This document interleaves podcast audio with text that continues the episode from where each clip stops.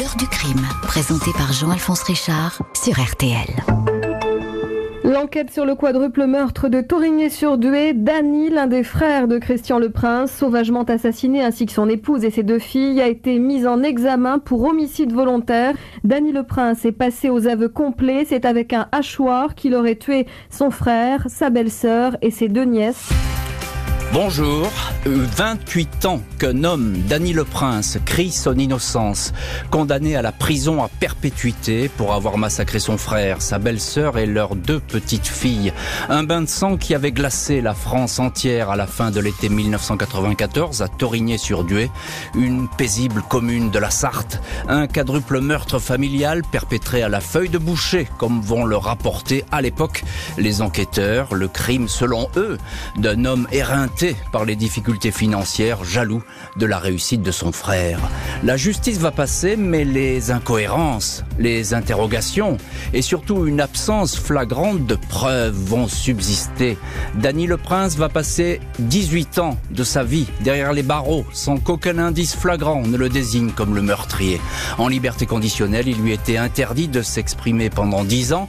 Il reprend aujourd'hui la parole dans un livre, Ils ont volé ma vie, aux éditions Flammarion dans lequel il raconte son effarante histoire.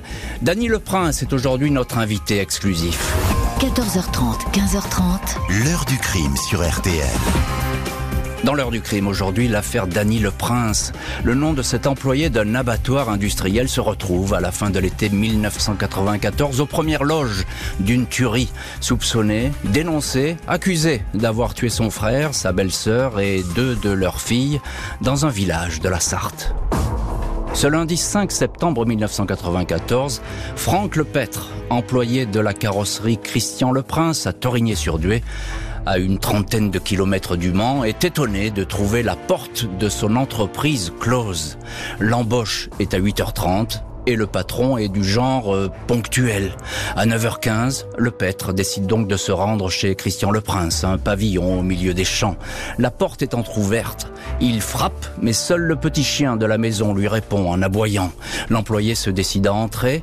Dans le couloir, le caniche blanc vient à sa rencontre. L'homme a un mouvement de recul. Il aperçoit les jambes de Christian le Prince, son patron, 34 ans, gît dans une mare de sang dans la salle à manger.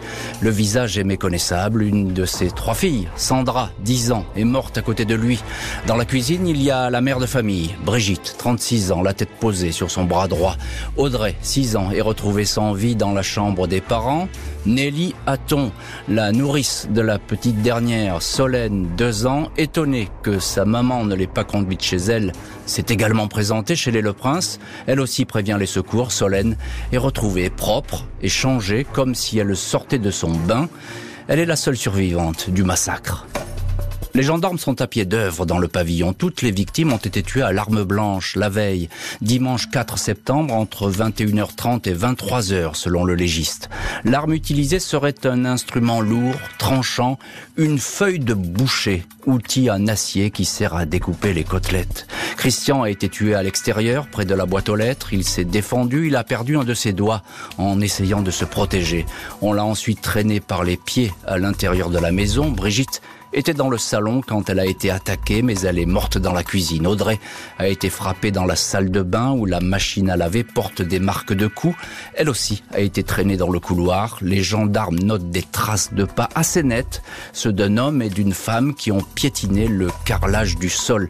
Dans le bureau, sur un secrétaire, bien en évidence, une reconnaissance de dette manuscrite, vieille de 8 ans, datée du 22 août 1986. Christian Le Prince reconnaît avoir prêté à son frère frère la somme de 10 000 francs. Dany Le Prince, son épouse Martine et leurs trois filles, Célia, 15 ans, Marion, 10 ans, Pauline, 5 ans, habitent la maison voisine, à une dizaine de mètres seulement. Dany, qui travaille de nuit dans un abattoir du coin, a reçu un coup de fil de sa femme à 9h30 le lundi matin. Elle lui a annoncé la mort de son frère. Quand il est arrivé sur place, il a découvert l'horreur du drame, une partie de sa famille anéantie. Dany Le Prince est questionné dans sa cuisine par les gendarmes. On lui fait remarquer que son épouse, Martine, a un bleu sur le nez. La veille, Marseille Elle ne l'avait pas, répond-il. Les enquêteurs se demandent pourquoi. Ils n'ont rien vu, rien entendu. 7 septembre, les Le Prince sont placés en garde à vue. Danny explique que le soir des crimes, il a regardé la télé. Il se souvient du passage du film Le Flingueur quand il a éteint le poste à 21h54.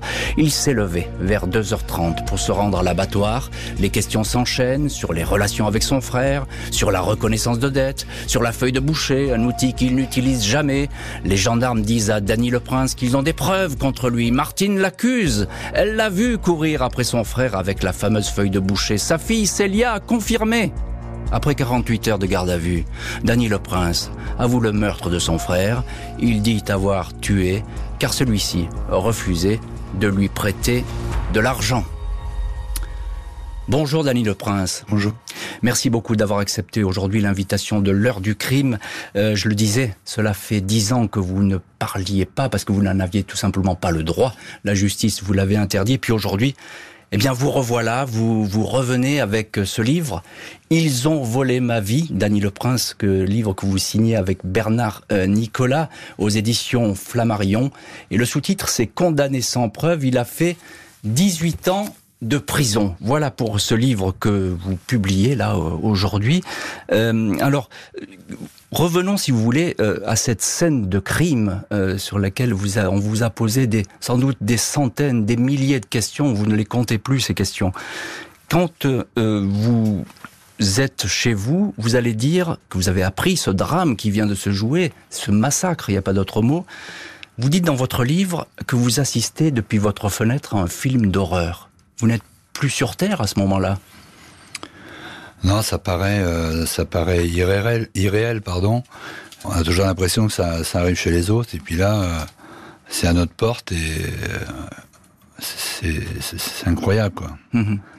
Quel souvenir vous avez de cette soirée du, du dimanche 4 septembre 94 Alors moi, c'est simple. J'ai travaillé dans les champs toute l'après-midi.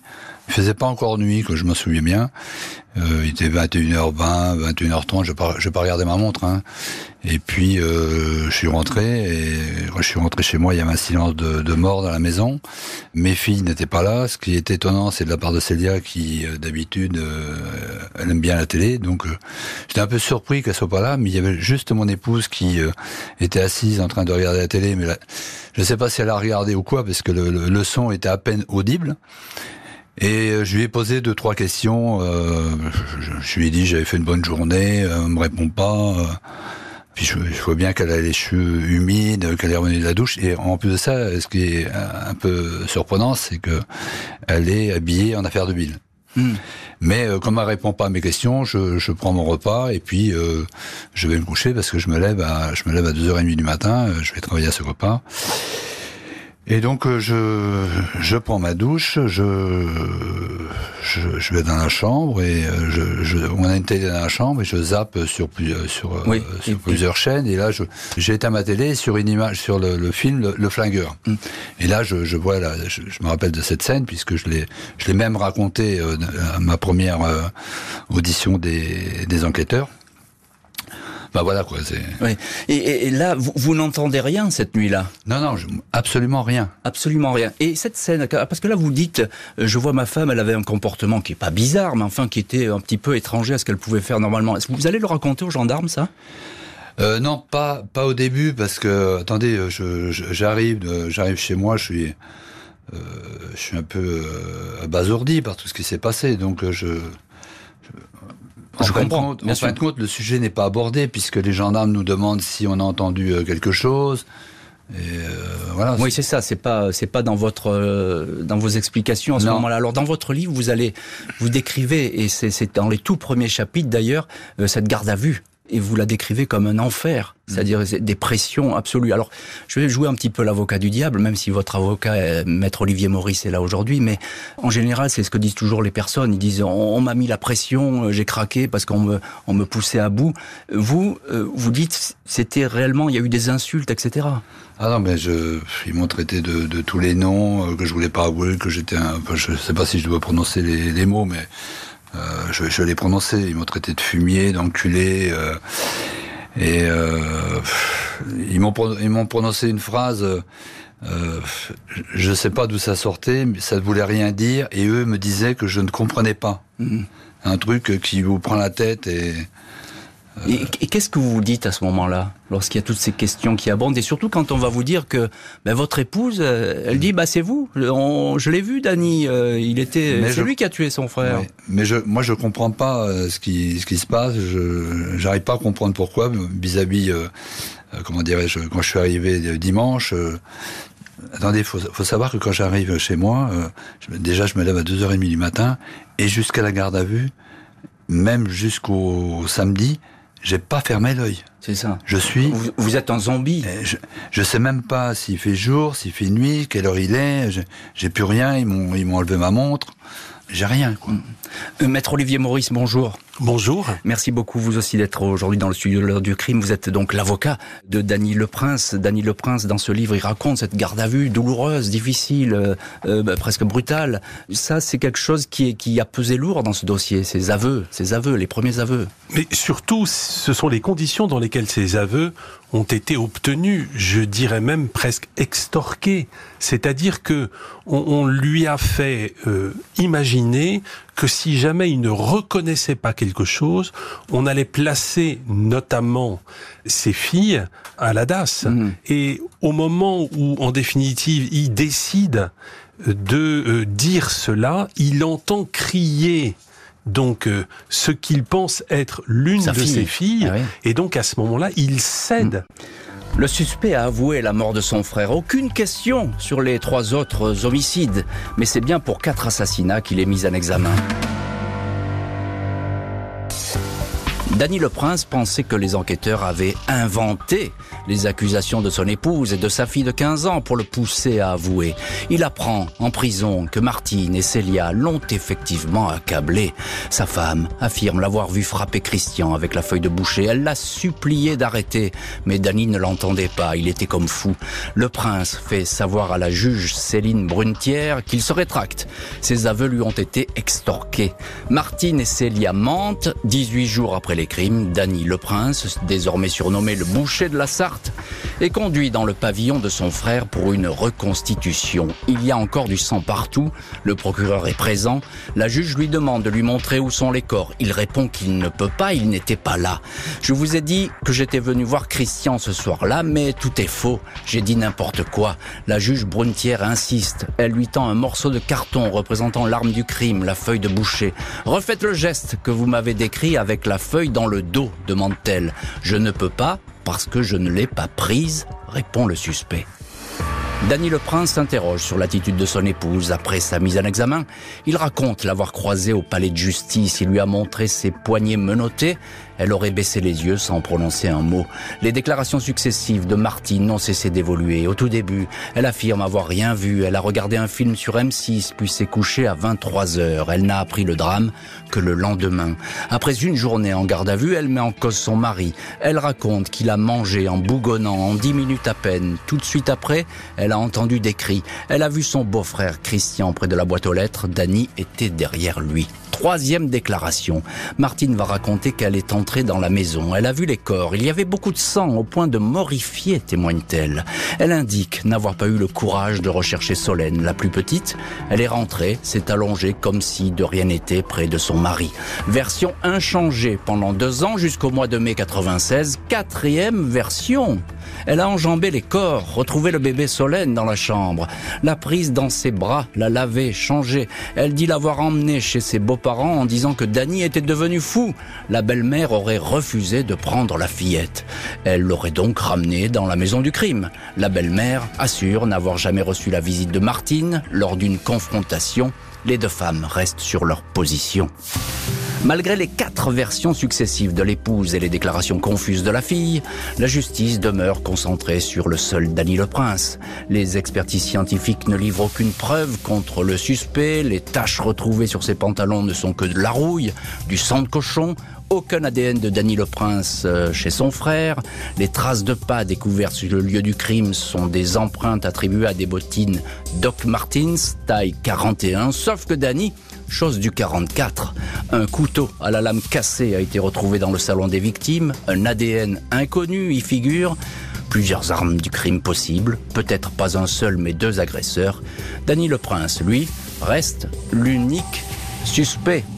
Et Danny Le Prince est aujourd'hui l'un de nos invités dans l'heure du crime, auteur avec Bernard Nicolas de ce livre Ils ont volé ma vie aux éditions Flammarion, livre qui sort le 16 novembre. Euh, Danny Le Prince, je le racontais brièvement, cette reconstitution, c'est une épreuve presque insoutenable pour vous. Bah, pour plusieurs raisons. Déjà, c'est euh, c'est mon frère, c'est ma belle-sœur et c'est mes deux nièces euh, que, que j'aimais, plus euh, enfin, évidemment Solène. Mais euh, ce, qui, est, ce, qui est, terrible, c'est que moi, je supporte pas la vue du sang et je me retrouve dans. C'est horrible, quoi. Pourtant, vous travaillez dans un abattoir. Ouais, mais moi, je travaille pas. et je, je suis pas boucher de métier. Je connais rien dans la viande. Moi, je je hache de, de, la viande dans des gros hachoirs et après je, ça, ça, va directement dans les formeuses et terminé quoi. Lorsque lorsque vous êtes dans cette maison, vous, vous, pensez au corps qui était là. Il y a encore du sang dans, dans la maison. Ce que vous écrivez dans votre livre, c'est que du sang. Hein. C'est horrible. Hein. Hmm. Parce que ça n'a pas été nettoyé, rien quoi. Et quelle est votre réaction à ce moment-là? Déjà, moi, je voulais pas rentrer parce que je ne supporte pas le sang et, et c'est la, la, juge d'instruction qui m'a demandé de, de rentrer quand même. Mmh. Alors il y a, euh, je le disais, les déclarations, il y a quatre versions, les déclarations changeantes de votre ex-épouse Martine. Mmh. Quand vous prenez connaissance de tout ça, ben vous pensez à quoi? Vous dites, ça, ça, rime à quoi? Vous dites, euh, il y a quelque chose d'anormal. Vous savez, c'est euh, c'est très difficile d'accuser quelqu'un, non seulement quand on l'a pas vu, et euh, si, euh, si a fait autant de, de déclarations euh, changeantes, enfin euh, succèdent, euh, c'est tout simplement parce qu'elle s'appuie sur mes aveux estorqués. Et elle se retrouve prise dans... dans moi, je suis pris dans le piège de mes aveux estorqués, et elle aussi, elle est obligée de euh, si vous voyez ce que je veux dire, à chaque fois elle change pour essayer de de s'adapter. C'est ça que vous dites. Mmh. Mais mais ce que vous sous-entendez par là, excusez-moi, Dany Le Prince, mais c'est que euh, votre épouse, elle, elle, a une part de responsabilité dans ce massacre. C'est ça que vous voulez dire?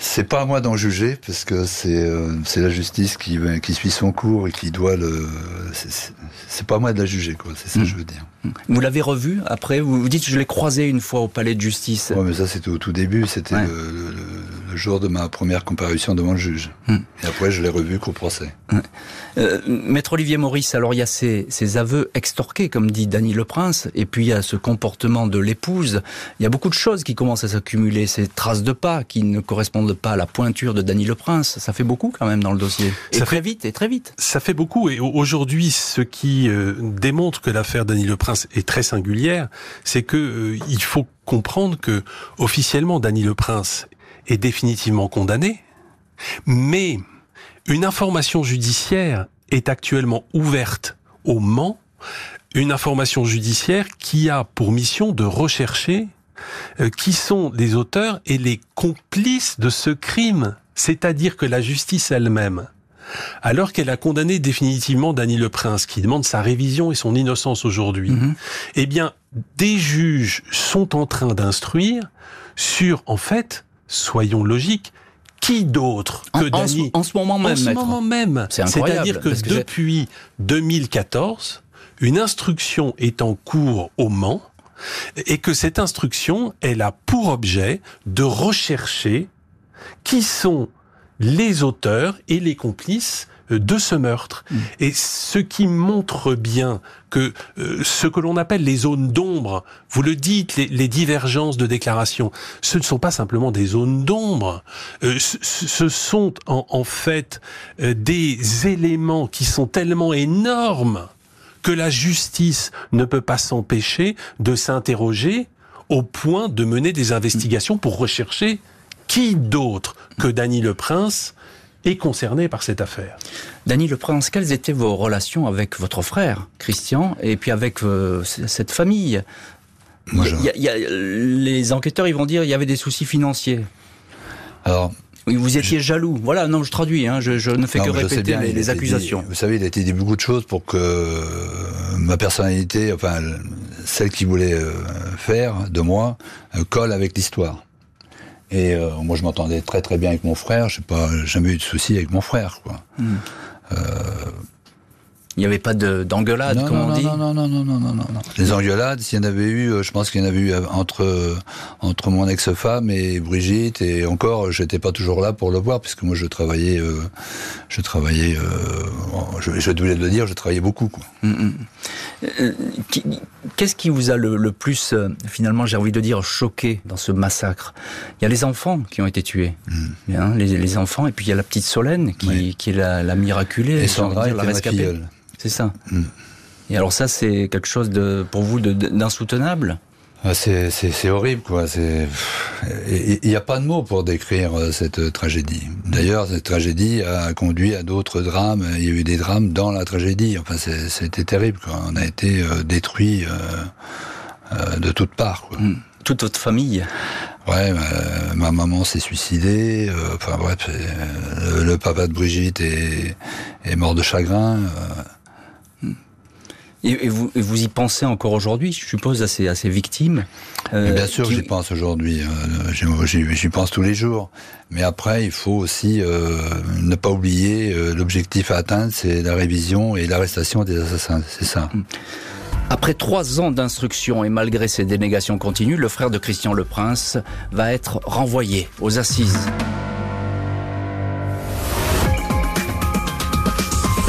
Un gâchis, on a brisé notre famille et puis qu'on punisse les assassins. Il y a tout dans le dossier, tout pour innocenter notre fils. On n'a pas voulu comparer les ADN, pas aller chercher ces ADN qui sont mis dans le dossier, qui sont reconnus, qu'il y a des traces qui n'appartiennent pas à Dani. Il n'y a rien de lui, rien, rien, rien. Dans l'heure du crime aujourd'hui, l'affaire Danny Le Prince, accusé en 94 d'avoir tué avec une feuille de boucher son frère, sa belle-sœur et deux de leurs enfants à Torigné-sur-Dué, près du Mans. Il nie avec constance. Trois ans plus tard, il comparait aux assises. Lundi 8 décembre 97, Dany Le Prince est debout dans le box des accusés de la cour d'assises de la Sarthe, au Mans. Avec Mais au moment des faits, je n'étais pas dans mon état normal pour le reste. Il répond invariablement par un je ne sais pas ou je ne sais plus. Martine, l'accusé n'exerce pas les circonstances dans lesquelles il agit. Son silence aujourd'hui nous contraint à toutes les hypothèses, déplore maître Jean-Michel Mariaggi, avocat de la partie civile. L'accusé répond J'aimais mes parents, j'aimais mes frères, je les aime encore je sais que c'est moi qui ai fait ça, mais je ne voulais pas. Où avez-vous trouvé tout ça? Et voilà donc pour les explications, ou plutôt le manque d'explications d'Andy à ce procès. Isabelle Lucioni, je crois que le procès est à huis clos à ce moment-là. Quelle est l'ambiance qui règne autour de cette salle Martine témoigne. Elle maintient sa dernière version. C'est une ambiance Elle a entendu des bruits de voix. J'ai vu Dany frapper Christian. J'ai crié arrête, arrête. Il ne s'occupait pas de moi. Il était comme fou, dit-elle. Elle raconte être entrée dans la maison. J'ai vu le corps des petites et celui de Brigitte. Elle a ensuite trouvé Solène dans sa chambre, vivante. Elle avait du sang sur ses jambes et ses mains. Elle ne disait rien. Je l'ai serrée très fort, je l'ai prise vite fait et je suis parti. Elle se tourne vers son mari et l'interroge. Dany, pourquoi tu as fait ça Appelée à témoigner, Célia confirme elle aussi qu'elle a vu son père frapper Christian. Une pédopsychiatre raconte qu'elle a eu un entretien avec Solène, la petite survivante, laquelle lui aurait dit que tonton n'était pas gentil, tonton ton était méchant. Maître Pelletier explique que les paroles de la petite fille lui ont peut-être été suggérées. Il souligne l'absence de preuves matérielles. Dany Le Prince est condamné à la perpétuité, assorti de 22 ans de sûreté. À l'époque, pas d'appel possible. Dany Le Prince, qui est euh, aujourd'hui l'un de nos euh, invités dans cette heure du crime, auteur avec Bernard Nicolas du livre Ils ont volé ma vie, Alain Penin, euh, vous dites, vous, Flammarion, vous dites dans ce livre, conflit avec ses parents, on dit ça toute l'histoire le, le montre. Alors il n'est pas en conflit, mais dites-nous, qu'est-ce qui a pu provoquer son geste Même si vous aviez... Alors, il y a peut-être deux éléments. Ouais, qu'en cherchant bien, il va mettre en avant euh, une forme de dépit amoureux avec sa petite amie avec qui les choses ne se sont pas déroulées comme il le souhaitait. Et, et la deuxième chose, vous, n'arriviez pas à vous faire entendre la mort d'un de ses amis qui s'est tué dans un accident de, de la circulation le le 20 juillet avant. Cet accident de, de moto l'avait véritablement euh, beaucoup perturbé, mais on voit bien quand même que Qu'est-ce qui est le plus il y a mille lieux entre ces éléments d'insécurité personnelle et, les faits euh, de votre fille. Que le jeune homme ne reprend pas le chemin de la prison de Borgo, il est hospitalisé d'office dans une unité psychiatrique de Castelluccio, sur les hauteurs d'Ajaccio. Le témoignage de ma fille. Qu'est-ce que vous voulez je, je, je vous dise euh, Le juge, je ne sais pas s'il s'en rend pas compte, mais en tous les cas, il s'en occupe pas beaucoup. Hmm. Il, vous racontait un épisode qui est euh, assez euh, étonnant euh, dans le livre, c'est que vous dites que vous êtes évidemment prêt à témoigner, vous allez vous expliquer devant la cour d'assises, mais vous voulez pas les enquêteurs dans la salle. Et vous allez même sortir à un moment donné de la salle. Alors ça, c'est très étonnant. Pourquoi vous voulez pas affronter, j'ai envie de dire, le regard des, gendarmes qui sont là? Bah Parce qu'ils soutiennent mon ex-femme. Hmm. Et voilà, c'est tout.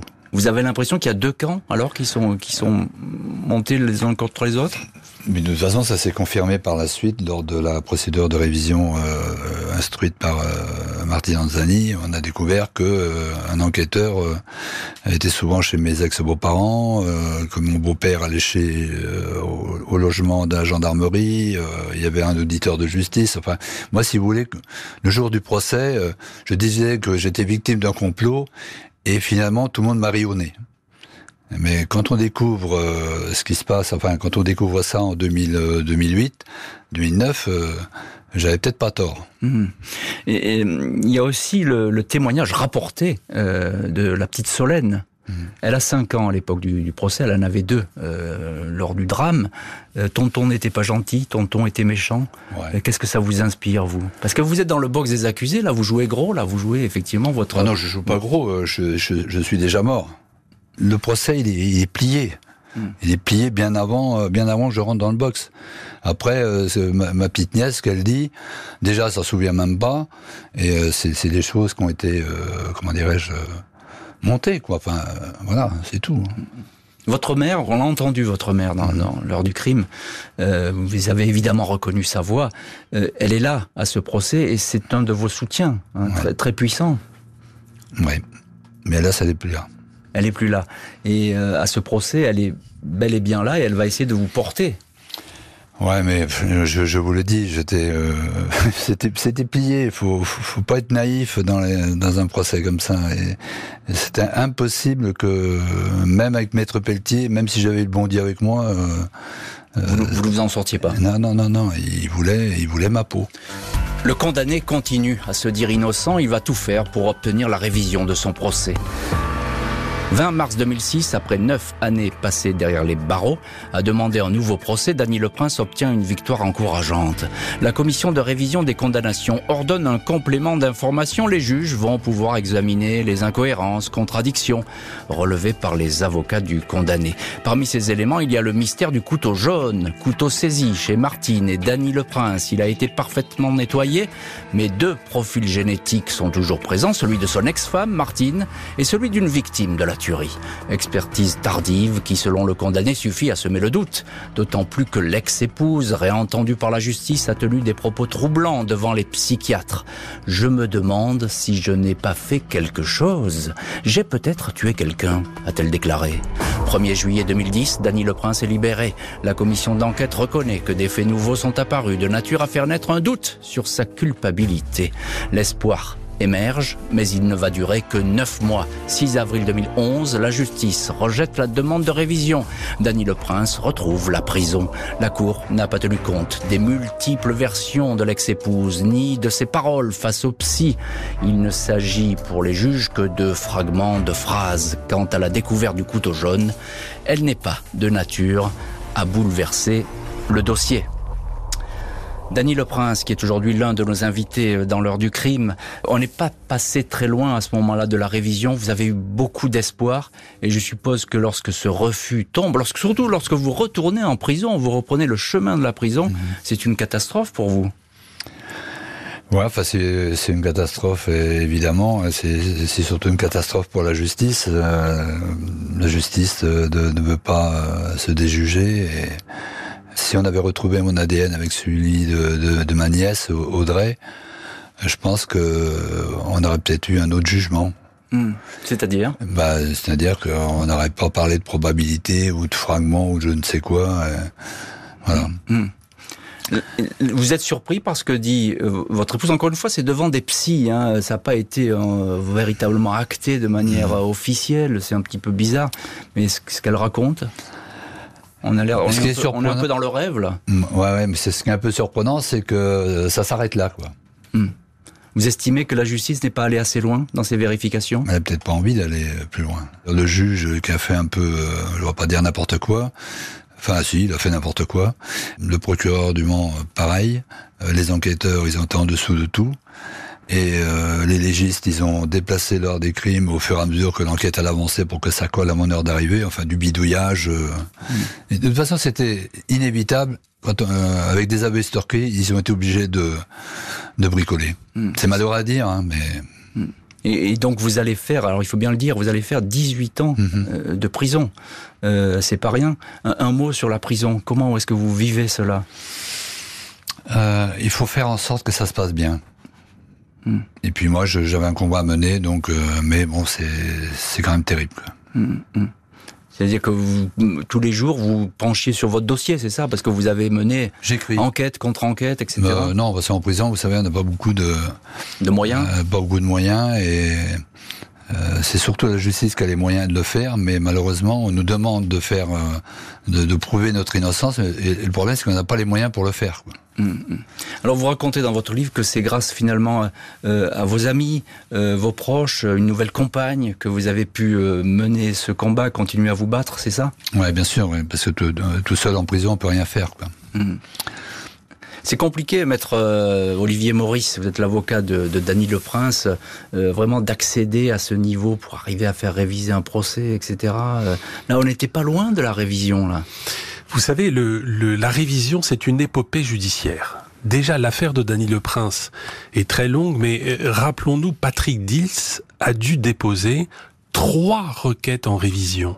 Ça signifie que pour que la justice reconnaisse qu'elle ait pu se tromper, c'est un parcours du combattant. C'est quelque chose qui n'est pas ancré dans l'institution judiciaire. Euh, Dany Le Prince, euh, si vous n'aviez pas avoué, euh, sous la pression, vous dites, hein, des gendarmes, peut-être vous ne seriez peut-être pas là aujourd'hui dans ce studio. Certainement, mais qu'est-ce que je vous dise? On ne va pas refaire l'histoire. je peux juste faire avec. Quoi. Mais c'est vrai que c'est terrible. Euh, la, garde à vue que j'ai vécue, ça a été, quand je dis l'enfer, ça a été vraiment l'enfer. Et aujourd'hui, euh, ils pourraient pas faire ce qu'ils ont fait. Euh, vous vous rendez compte que j'entends ma fille crier et huit jours après, j'apprends que c'est pas ma fille qui a crié.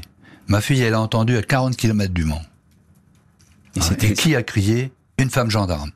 Et moi, je, je, je suis piégé euh, horriblement et il faut savoir aussi que tout le monde est piégé dans l'histoire. Les gendarmes aussi sont piégés parce que euh, ils vont être obligés de faire. Euh, euh, il va falloir trouver des preuves. Ils savent qu'ils vont pas en trouver parce que mon aveu est estorqué. Alors ils vont essayer de. moi je le dis carrément. Hein, ils ont aidé mon ex-femme. Et le, le, témoignage de Solène fait partie de cette de cette mascarade. 19 octobre 2012, le condamné de l'affaire de Torigné-sur-Dué bénéficie d'une libération conditionnelle, mais ce n'est pas le point final de son combat. 27 mai 2021, maître Olivier Maurice, dernier avocat de Dany Le Prince, annonce que la commission de révision ordonne de nouvelles investigations, notamment des comparaisons génétiques dans l'affaire de Torigné-sur-Dué. Fait rarissime, la commission accepte ainsi une deuxième fois de rouvrir le dossier. Un mois plus tard, Dany Le Prince est entendu par des juges. Il revient sur les conditions lamentables de sa garde à vue, ses aveux extorqués, raconte son ancienne vie avec son ex-femme et ses filles. Maître Maurice évoque l'existence de témoins qui ont rapporté des faits nouveaux, le temps presse, il faut les entendre. Dany le Prince ne peut que s'accrocher à ce nouvel espoir. Après m'avoir abandonné durant tant d'années, la chance me sourit à nouveau, écrit le condamné dans son livre, aux premières lignes du chapitre intitulé L'ultime espoir. Et ce livre signé de Dany Le Prince et de Bernard Nicolas, Ils ont volé ma vie, eh ben, il paraît aux éditions Flammarion, sorti le 16 novembre. Vous dites, Dany Le Prince, l'ultime espoir. Là, on est dans la toute dernière ligne droite, j'ai envie de dire. Deuxième révision peut-être qui pourrait se profiler, et, ça, vous l'attendez avec espoir. C'est quoi l'ultime espoir, là? Bah, c'est d'obtenir euh, mon procès en révision et qu'on arrête enfin les assassins de ma famille. Vous, vous pensez que ce sont plusieurs personnes qui ont fait ça Non, mais vous pouvez dire votre conviction profonde, au fond. Euh. Je le pense. Hmm. Mais qui aurait pu euh, commettre un, tel crime? Quel serait finalement le mobile? Bah, Déjà, il faut pas faire, euh, il faut pas faire de chemin à l'envers, c'est-à-dire il faut déjà confondre les assassins et après leur demander le mobile, mais pas chercher le mobile avant les assassins. Hmm. Selon vous, sur la scène de crime, on n'a pas assez cherché? Non, non, mais c'est pas qu'ils n'ont pas cherché, c'est qu'après mes aveux estorqués, ils n'ont plus envie de chercher, ils cherchent plus rien. Hmm. Et c'est pas, faut arrêter euh, l'hypocrisie. Euh, non, ils ont plus envie de chercher. D'ailleurs, on retrouve des ADN, ils vont pas faire de recherche ADN. La juge, elle s'en fout des, ADN. D'ailleurs, elle le dit dans certains, dans certains euh, documentaires. Elle se demande, elle tombe des nues, elle se demande ce que c'est que l'ADN. Elle dit, on n'a pas trouvé d'empreinte de, Dany Le Prince. Bah oui, mais j'allais pas en inventer. Mais pourquoi s'en prendre à Dany Le Prince? Les aveux sont là on va broder euh, sur mes aveux et puis on va m'emmener directement, euh, on va m'emmener tranquillement aux assises et, voilà, c'est tout simple. Vous croyez qu'au bout de d'un mois ou deux mois, euh, le juge il va se dire, je me suis peut-être trompé, je vais faire demi-tour, je vais ça peut arriver. Ça peut arriver. vous, croyez qu'il a envie de passer pour une andouille hmm. Si ça avait été un vol de vélo, oui. Hmm, hmm. Mais là, c'est pas le cas. Là, c'est trop grave. Maître Olivier Maurice, c'est vous qui êtes euh, donc euh, à l'origine de cet ultime combat, on peut l'appeler comme ça, hein, cette demande euh, de révision. Vous avez, obtenu, là, ça commence à, bouger. Vous faites état de, nouvelles pièces qui pourraient être abondées dans votre sens et dans le sens de, de l'innocence de Dany Le Prince. Est-ce que vous pouvez nous dire quels sont ces éléments? Non, par respect vis-à-vis des investigations qui ont été ordonnées par la Cour de révision et parce que le choix qui a été fait jusqu'à présent, c'est de ne pas étaler ces éléments nouveaux médiatiquement tant que des recoupements extrêmement importants sont euh, effectués et sont en cours. À savoir que euh, nous pensons que ces éléments sont très sérieux et qu'ils sont tellement sérieux que la commission d'instruction a désigné un service d'enquête extrêmement expérimenté. Il y a aujourd'hui euh, dix enquêteurs qui travaillent sur cette affaire. Ah, quand même.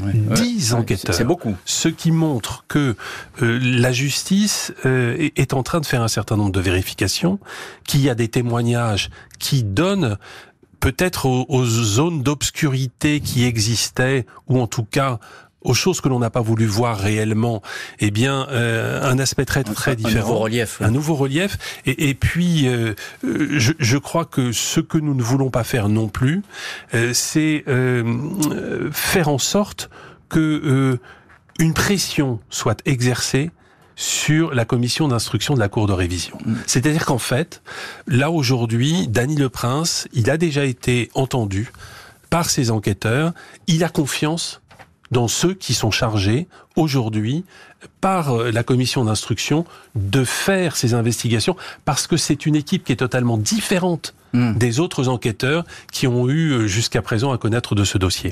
Dany Le Prince, on, l'entendait, vous nous en avez parlé tout à l'heure de votre mère qui s'est suicidée hein, pendant cette affaire. Est-ce que vous, à un moment donné, vous avez été désespéré?